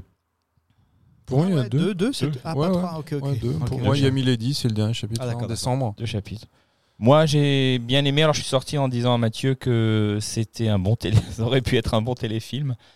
Mais au final, effectivement, euh, ouais, je, c'était, c'était plaisant. Les films de costumes, j'aime beaucoup. Donc là, c'est, c'était réussi. Il y en avait pas mal. hein. Euh, j'ai toujours envie de mettre un. C'était bien les costumes. Ouais, ouais. J'ai toujours envie de mettre une claque à. à- comment il s'appelle euh, le religieux là? Eric Ruff Non, ouais, enfin, Le cardinal le cardinal Ouais, toujours. de Richelieu, oui. Ouais, ouais, tu, tu sais que. En fait, c'est toujours ce genre de film où tu sais que c'est un méchant et, qui, et tu connais l'histoire et tu as envie vraiment euh, de, de le baffer à chaque fois. Mais euh, ouais, c'était un bon moment. Après, le casting était chouette, c'est ça qui m'a fait aller voir ce film-là. À part Romain Duris, que j'ai l'impression d'avoir. euh, Alors, on pourrait dire la même chose depuis Omar Maille, mais c'est c'est moins mon sentiment. Je. J'ai un peu l'impression de l'avoir vu, revu et euh, vu dans tous les, dans tous, dans tous, dans tous les rôles. Euh, Romain Duris, donc euh, voilà, j'ai plus forcément d'affinité avec ses, pas, pas lui-même, hein, mais, parce que je le connais pas, mais euh, avec l'acteur, quoi. Et euh, mais voilà, non, c'était c'était un bon moment. et puis ben, la- la- la- le chapitre 2, je vais je vais forcément aller le voir. Voilà. À moi? Je- je- je- Si je suis obligé. Euh, ouais, je suis assez déçu du film parce que pour le coup, j'en attendais quand même pas mal. Enfin, j'en attendais pas mal. Je, suis toujours content quand tu as un grand film populaire français qui sort. Un film de divertissement qui a quand même de l'ambition. Quand effectivement on est sorti de la séance, Mike et moi, Mike me dit Ouais, ça aurait pu être un bon téléfilm. Je dis T'exagères un petit peu parce qu'il y a quand même de l'am- l'ambition visuelle. On sent qu'il y a de l'argent et ils le mettent à l'écran. Maintenant, on va commencer le, reste. Mon, mon bémol, mon long bémol, c'est que cet argent qui est mis à l'écran, vous dites qu'il y a des beaux décors, des beaux costumes, mais on les voit pas. Parce qu'ils sont mal exploités. Parce que, sans déconner, il y a quand même un truc qui est dingue. Quand tu as des décors pareils, et euh, parce qu'ils font des fois des grands plans d'ensemble, tu vois, euh, alors, soit avec des drones, soit des hélicoptères pour montrer, euh, la ville, tout ça. Tu sens qu'il y a de l'argent. Tu sens qu'il y a vraiment de l'investissement, qu'ils veulent faire des, veulent nous montrer quelque chose, tu qui soit, bah, qui soit crédible. Ce problème, c'est que la plupart du temps, on voit pas. Même les costumes, on les voit pas bien. Je demande pas qu'ils soient constamment, tu vois, filmés de pied, mais tu ne vois pas tout. C'est Pourquoi c'est trop sombre C'est euh, il y a un problème de. il y a un problème de distance avec la caméra. Il y a des problèmes Ah de ouais. focale. Mmh. Il y, a, il y a un problème de choix de focale. Tout à, tout à l'heure, j'ai un petit peu en- embrayé parce que je, je me souvenais qu'on a eu cette conversation en off et quand je parlais de John Wick, j'ai j'ai déjà anticipé en parlant des trois mousquetaires par rapport aux scènes d'action euh, qui sont des, en- ces fameux tu vois, plans séquences. Qui, et Léo en parlait tout à l'heure. C'est c'est une des premières scènes d'action qui débute. C'est une catastrophe parce que le- la, la caméra et surtout le, comme dit, le- la focale est mal adaptée à mon sens. C'est de la longue focale qui fonctionne pas en fait pour ce qu'ils veulent faire. En plus, la, la lumière est, euh, est très très sombre.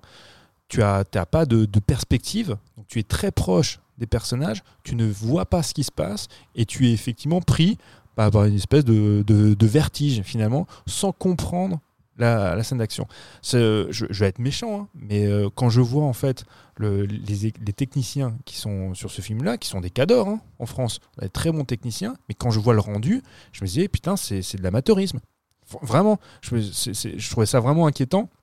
Surtout que les séquences d'action, il n'y en a pas des masses, mais c'est censé ce qui, est, ce qui doit porter le côté aventureux tu vois, de, Mhm. de, de, de- de ce récit.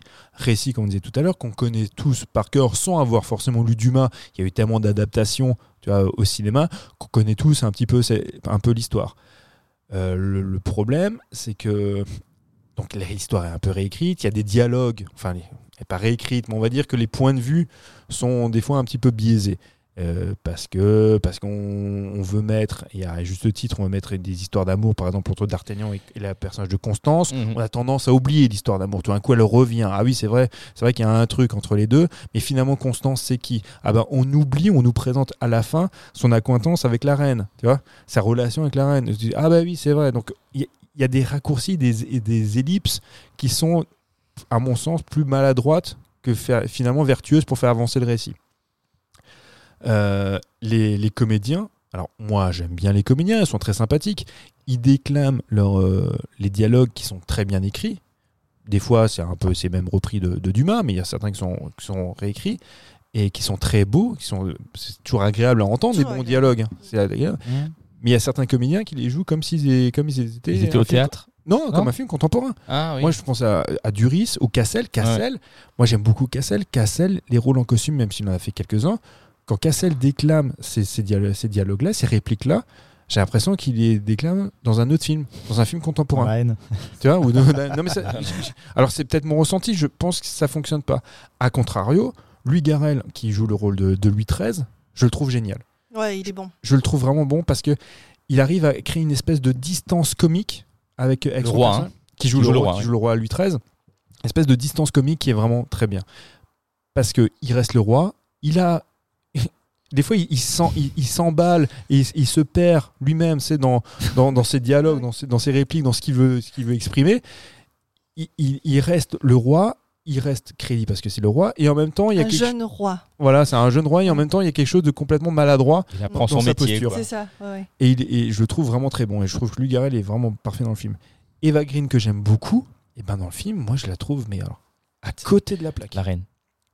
Non, non, c'est. Non, euh, Milady. Milady. Pardon, Milady. Milady Qui sera Green. centré sur elle, du coup, le prochain. Ouais, ouais, alors j'espère que ça ira mieux pour le prochain, mais Eva Green, moi, je- moi franchement, c'est- c'est c'est une actrice que j'aime bien. Elle est souvent limitée un petit peu au même genre de rôle, un peu, c'est entre la, la vampe et euh, le côté un peu, tu vois, euh, enfin, euh, ce côté un peu sorcière, vampe, Mhm. tu vois, femme la belle, machin. euh, belle euh, manipulatrice. C'est ça. Ténébreuse. Donc du coup, pour Milady, c'est parfait. Mm. tu te dis bah Mm. Eva Green en Milady j'achète tout de suite mais je trouve que ça ne fonctionne pas elle enfin elle ne elle, elle interprète enfin j'ai l'impression qu'elle est à côté du film. J'ai l'impression que c'est dit mais attends je- il est où Tim Burton? Parce que c'est pas lui qui dirige d'habitude. Il y a, il y a un truc il y a un truc qui va pas. Donc du coup moi comme le récit a tendance un petit peu à m'ennuyer parce que parce que voilà parce que les interactions entre les personnages j'y crois pas trop ben, j'ai envie de me rattacher aux scènes d'action. Et les scènes d'action ben je, je trouve qu'elles sont pas réussies. En même temps, j'ai quand même envie de voir la suite parce que j'ai quand même envie de soutenir ce genre de production française parce que les films de KPDP, bah, c'est quand même l'équivalent du western aux États-Unis. C'est un genre qui est quand même typiquement français. On n'en a plus depuis très longtemps. Euh, moi, je pense toujours au dernier qu'on pourra assimiler un film de KPDP. J'en ai parlé il y a pas si longtemps que ça. C'était avec la ressortie du Pacte des loups que moi j'aime beaucoup.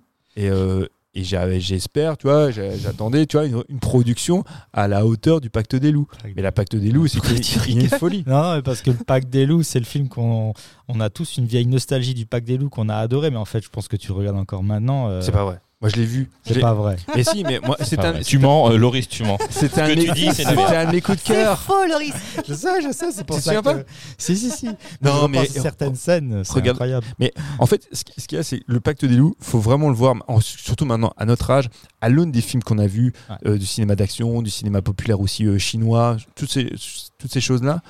Quand tu revois le Pacte des loups, putain, mais c'est c'est- c'est galvanisant, tu vois, regardez. C'est vraiment, vraiment génial. Et donc, du coup, les trois mousquetaires, il n'y a pas, tu vois, il n'y a pas ce côté un peu, cette folie. Tu vois, on veut, on veut vraiment être un, s'inscrire dans, voilà, dans une certaine réalité historique et puis être, très sérieux dans son propos, mais en ayant des, Il y a des côtés des- drôles quand même. Mais- Il y a plein d'humour. Ouais, ouais, il y a, il y a Mm. plein d'humour, mais qui, à mon sens, fonctionne jamais. Enfin, moi, pour moi, alors c'est mon avis. hein, pour moi, ça Mm. fonctionne, ça fonctionne pas. J'ai pas, j'ai pas vraiment ri, j'ai même pas esquissé un sourire. Je, je- je- je sentais les intentions. Et euh, pour moi, ça faisait, ça faisait toujours pchit, Hmm. comme disait un, un vieux président qui est décédé. Mm. ça fait pchit.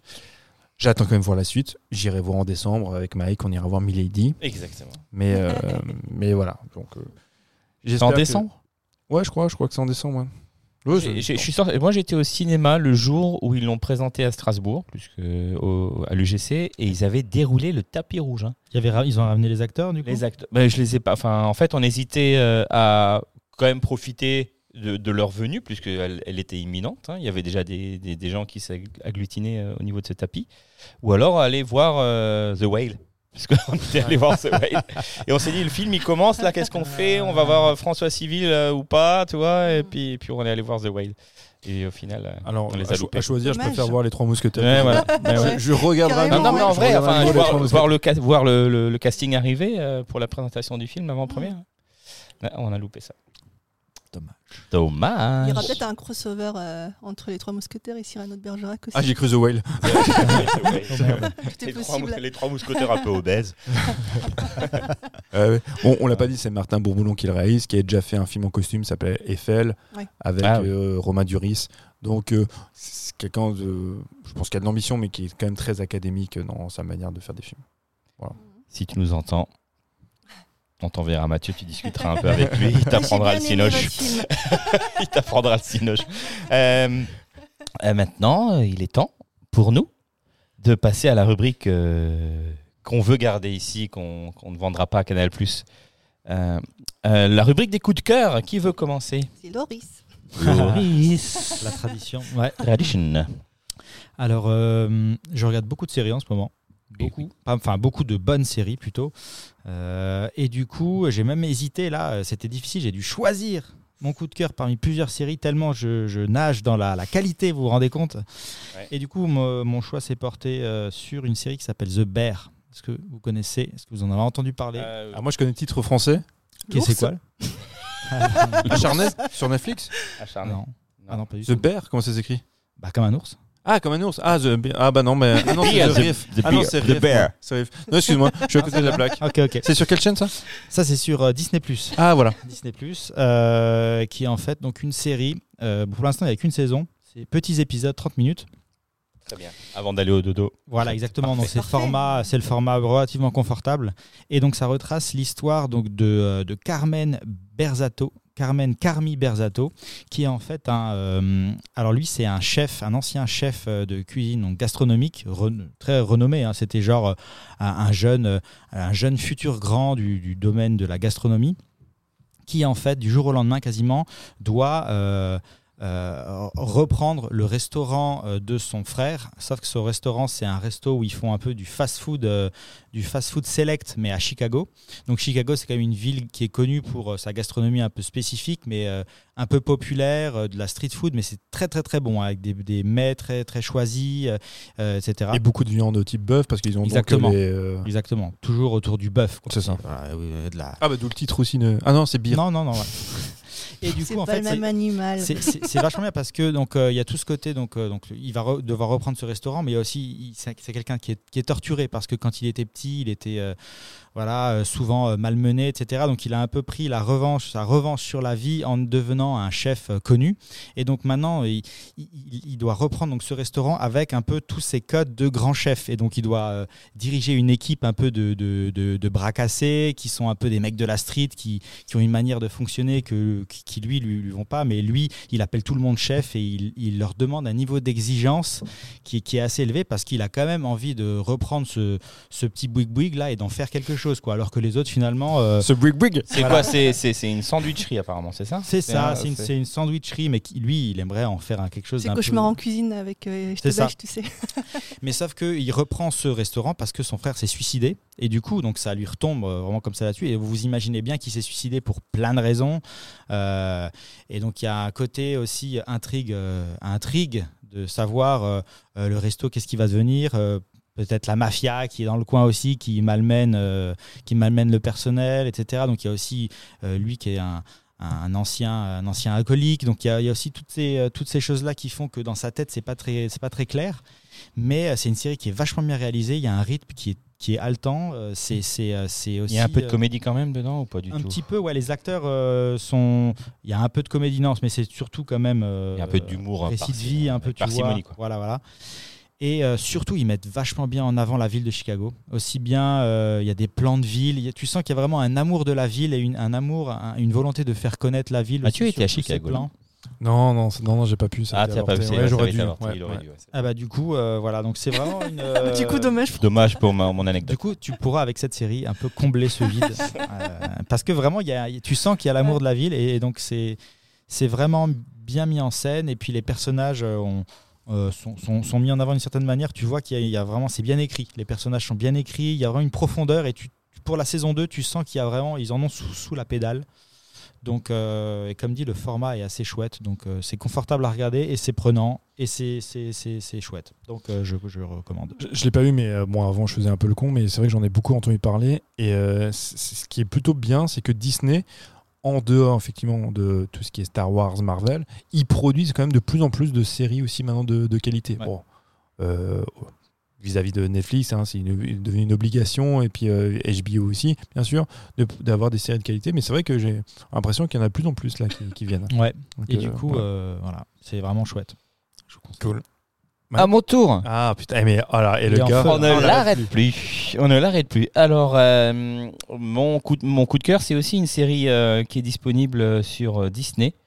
Euh, c'est une série familiale qui se regarde en Avec famille Eric Judor avec Ri- Eric Judor.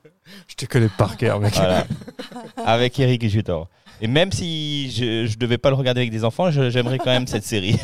C'est euh, ça, les, ça empêche, empêche déjà les enfants de regarder que des dessins animés. Donc ça les amène vers la série et puis, et puis voilà. Donc c'est une série euh, qui est disponible sur Disney avec Eric Judor en, personnage principal qui joue le père euh, d'une famille euh, avec trois filles séparées et donc les trois filles, les trois filles ont chacune une maman différente et euh, qui sont encore très présentes dans la vie du papa, mais pas de façon amoureuse, romantique euh, ou, autre. C'est vraiment, elles sont intrusives. euh, voilà, elles sont là. Elles, elles, ils habitent presque tous dans le même quartier et donc ils ont la garde partagée. et lui, et lui, il les a que le week-end, il me semble. Et euh, en fait, lui refait sa vie avec une Canadienne. Et en fait, euh, l'histoire tourne autour de effectivement de ce couple qui se rencontre et de cette pièce rapportée dans cette famille euh, déjà en- bien en place avec trois, trois, trois filles et les mamans qui sont qui tournent tout autour. Et c'est une série très bien faite, très très rigolote parce qu'il y a Eric Judor qui reste toujours dans son dans son humour qu'on lui dans l'humour qu'on lui qu'on lui connaît. Et par contre, ils ont tous, comme on a dit déjà, ils ont tous des appartements de dingue dans ces séries-là. Tu sais même pas combien il y a de pièces. Il y a des, enfin bref, c'est à Paris. Tu Leur sais même pas. 300 mètres. Ouais, Paris 300 mètres intra- carrés, ouais, Paris c'est ça, exactement. Ah, tu sais pas galère, hein. Tu sais pas comment ils se financent, tu sais pas forcément le métier du papa. C'est enfin, comme dans bon, les bref. fameuses années 80 où les mecs habitaient à Brooklyn dans des, dans des appartements avec euh, 30 mètres de, sous le plafond et t'étais là, ah oui, c'est réaliste. c'est. Ouais, ouais, très réaliste. Mais en tout cas, c'est vraiment rigolo. les- et regardez ça avec les enfants. Comment s'appelle cette série? Euh, Weekend Family. Pardon. Weekend Family. Weekend. Weekend Family. Et euh, je suis. Ah, mais c'est en fait c'est le remake de Modern Family, non? Non. Non? Euh, Ah, je non, je crois Ok. pas. Ok. Je, non, je crois pas. Euh, Weekend Family avec Eric Judor. Et euh, c'est des, c'est des, pareil, c'est des, des épisodes de 25-30 minutes à la Friends, tu vois. euh, et euh, Ah, si, ouais, tu ouais. veux, si tu permets à tes enfants de regarder un petit truc avant d'aller au lit, euh, C'est la deuxième saison. hein. C'est ça? Il y a deux il y a saisons, deux hein. saisons. saisons. ouais. Et, euh, franchement, ils sont accros, ils te donnent toujours ah, je vais regarder encore un petit épisode et tout. Et c'est plutôt sympa parce que, à part l'humour, il y a vraiment euh, ben, euh, un peu ce truc moderne de famille recomposée et d'acceptation de l'autre. Et puis, et puis, et puis voilà quoi. C'est plutôt cool. Il y a beaucoup, beaucoup de bienveillance et d'amour entre eux. Donc euh, voilà, c'est pas. euh, Et ça, on aime l'amour et la bienveillance. Exactement. Et on n'aime pas la guerre. Parce qu'on en est un peu dépourvu, mais on aimerait bien incarner. Donc Weekend La guerre, Family c'est moche. disponible à regarder seul ou avec des enfants, on s'en fiche. C'est accessible à tout le monde. Ok. Même à partir de 5 ans, la petite elle regarde ça. Merci Mike. Mais de rien. Léo Oui, moi je voulais faire euh, donc euh, une petite euh, référence au, au film de Zemeckis, euh, Sacrée sorcière, avec euh, Anna Tawai. Euh, donc c'est hum, c'est une euh, bande dessinée de Pénélope Bagieux qui a aussi écrit Page blanche et euh, Culottée et c'est une adaptation du roman de euh, Roald Dahl donc c'est la littérature jeunesse et ça parle de sorcières qui détestent euh, les enfants plus ils se lavent, plus elles les trouvent répugnants. Ils puent le caca de chien, il faut les pulvériser. Et la chef des sorcières a un un plan. reportage. Elle a un plan pour nettoyer euh, l'Angleterre de toute cette, euh, ce qu'elle considère euh, cette vermine. Et dans l'histoire, il y a un petit orphelin qui va euh, partir à la chasse euh, de ces sorcières avec sa mamie qui se, côté- qui se connaît très bien en sorcière puisque vous savez tous comment euh, on reconnaît les sorcières. Euh, elles bougent leur nez. Elles ont un nez crochu et puis un bouton sur le nez. Une grosse verrue. Non, elle porte des gants. Tu pensais que j'allais sur une autre piste Ouais. Elles portent des gants parce qu'elles ont des, des mains euh, crochues et, Ouais, euh, et griffues. Et euh, elles portent des perruques aussi parce qu'elles sont en fait chauves. Et elles se grattent tout le temps parce qu'elles ont, euh, bah, du coup, avec le frottement de la perruque, ça leur fait des, des irritations. Et puis elles ont des, euh, elles ont pas d'orteils, donc euh, parce Ah qu'elles ont souvent mal aux pieds parce qu'elles ont pas d'orteils. C'est très bizarre. Elle voulait Voilà. juste pas se faire chier à dessiner les, les pieds, c'est ça. ça. hein. Donc c'est une bonne adaptation du roman. Moi j'ai bien aimé. Les dessins sont chouettes et puis euh, il y a quelques caricatures. C'est c'est bien euh, coloré et bien rythmé. Et puis comme on n'a pas eu des Mickeys, voilà, je voulais lui rendre un petit hommage aussi. Voilà. Merci. Merci pour lui. Alors moi, mon coup de cœur, c'est une, c'est une ressortie, ou d'ailleurs c'est une édition, je sais pas s'il y avait déjà eu un, un Blu-ray avant, je ne pense pas. C'est un film qui s'appelle L'épée sauvage, The Sword and the Sorcerer.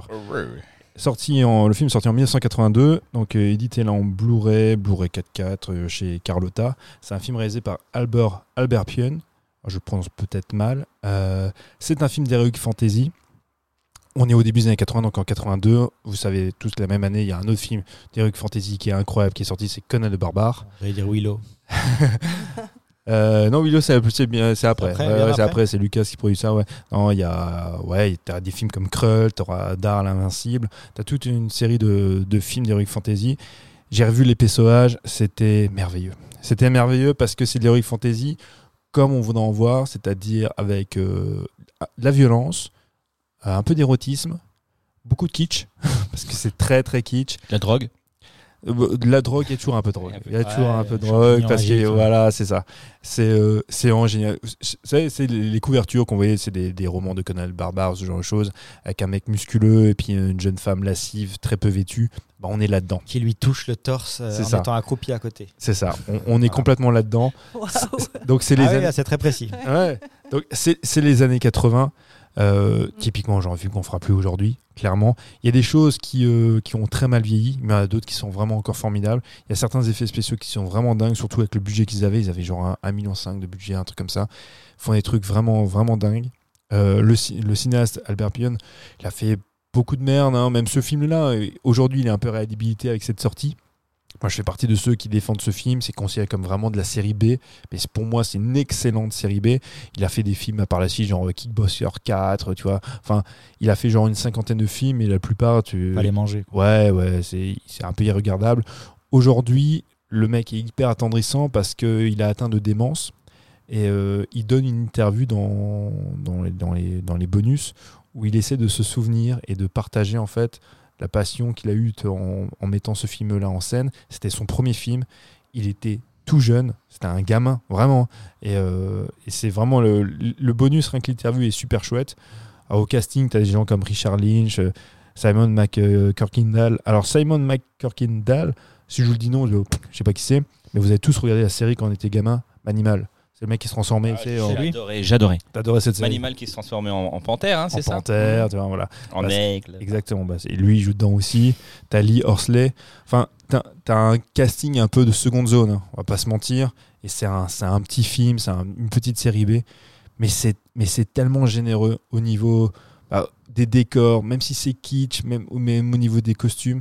Mais c'est génial. C'est une espèce de, de Conan, moins épique, moins patient, parce que Conan le Barbare de, euh, avec Schwarzy, c'est quand même un très grand film. Mais franchement, si vous voulez voir un, un bon film d'Heroic Fantasy, on est à milieu hein, de, aussi de C'est un des anneaux, hein, on va pas se mentir. Putain, Je pensais que tu allais en parler du Non, Seigneur des non, non, Anneaux. Non, non, non, pu le caler plein de fois Oui, là. je sais. Non, non, on est- saouler. On est à milieu de ça, hein, clairement. Mais si vous, si vous aimez comment Ça en donne fait envie. ces, ces- ces vieux films, ces films des années 80 qui sont vraiment faits avec beaucoup de cœur, avec peu de moyens, mais c'est- génial. Aujourd'hui, on- comme dit, quand tu fais de l'heroic fantasy, tu pourrais pas te permettre d'avoir des effets un peu gore, d'avoir euh, de, l'érotisme. Tu, tu pourrais pas faire ça. Aucun producteur, aucun studio voudrait mettre de la thune pour sortir ça. Et à l'époque, ils l'ont fait. Ils l'ont fait avec peu de moyens, mais ils l'ont fait et euh, franchement, c'est cool. Si vous regardez sur des IMDB ou machin, ce genre de choses, il a des notes exécrables. hein, parce que c'est de la vieille série B. Mais aujourd'hui, je, suis- je suis content parce qu'avec cette édition-là, ils vont peut-être. Ce film commence à être réhabilité. Et il y a certains biseux comme moi, tu vois, qui aiment bien ce genre de truc, qui, ouais, qui essaient de rappeler à quel point c'était Peut-être que, cool, dans quoi. cin- peut-être que dans 50 ans, il sera dans le top 100 in- IMDB. hein, tu ne sais pas. Ouais, c'est peu, probable quand même. c'est peu probable. Après, c'est vrai que les choses. changent. Mais oh non, mais après, t'as raison parce que ça revient à ce qu'on a souvent dit quand on parlait de la, de la série B. Aujourd'hui, la série B est étudiée par nous aussi, hein, analysée, commentée, comme s'il y a eu une inversion d'épaule, comme si c'était aujourd'hui la série A. Et, on- et on- à un tel point que, on en parle souvent, on l'a évoqué aussi nous-mêmes, les Carpenters de Argento sont considérés maintenant comme des grands auteurs, et c'est tant mieux, c'était venu un peu tard, et on a tendance à oublier les grands artistes des séries A. Je parle, je sais pas moi, des Howard Hawks, euh, euh, Fritz Lang, euh, Hitchcock, même si nous on essaie à notre petit, petite mesure, tu vois, comme d'en parler, mais il y a une inversion d'épaule. Donc il est possible que dans 100 ans, effectivement, L'épée sauvage soit le meilleur film classé par IMDB et qu'il va supplanter, je sais pas moi, Les Évadés, euh, oh, Citizen Kane et compagnie. Bref, je le conseille, c'est c'est de le voir, mais c'est de le voir dans cette qualité-là, hein, parce que vous pouvez le trouver, euh, vous pouvez le trouver sur des sites, dans, une- dans des qualités Moi, un peu, un peu dégueulasses. mais essayez de le voir en Blu-ray, euh, l'édition elle est super chouette. La petite pépite. Merci Mathieu. Merci Mathieu, merci toute l'équipe, merci Léonore. Avec Merci. plaisir. Ouais, avec, avec plaisir. Merci à vous de nous avoir écoutés. Euh, on, on se- on vous rappelle que vous pouvez nous retrouver sur les réseaux sociaux euh, et puis sur toutes les plateformes d'écoute où nos, post- mo- nos podcasts euh, sont disponibles depuis un certain temps. Déjà, ça fait quand même trois ans Ça maintenant. fait trois ans. Trois ans Trois qu'on a lancé ce Incroyable. podcast. On a toujours des fidèles de plus en plus nombreux. Incroyable. Ça se bouscule. Ça se bouscule au portillon. On en a On marre. les remercie On les d'ailleurs. remercie beaucoup. Et puis euh, voilà, et ben merci à vous. Et puis euh, On peut pas très- répondre à tout le monde. hein. ah non, voilà, c'est ça. on a des courriers de fans qui arrivent, on n'a pas le temps de tous les tous les, tous les On ouvrir. Mais on s'excuse, mais on prendra le temps de vous répondre Pendant- personnellement pendant un par un pendant l'été. Allez, bye bye, ciao. Ciao. Salut. Ciao.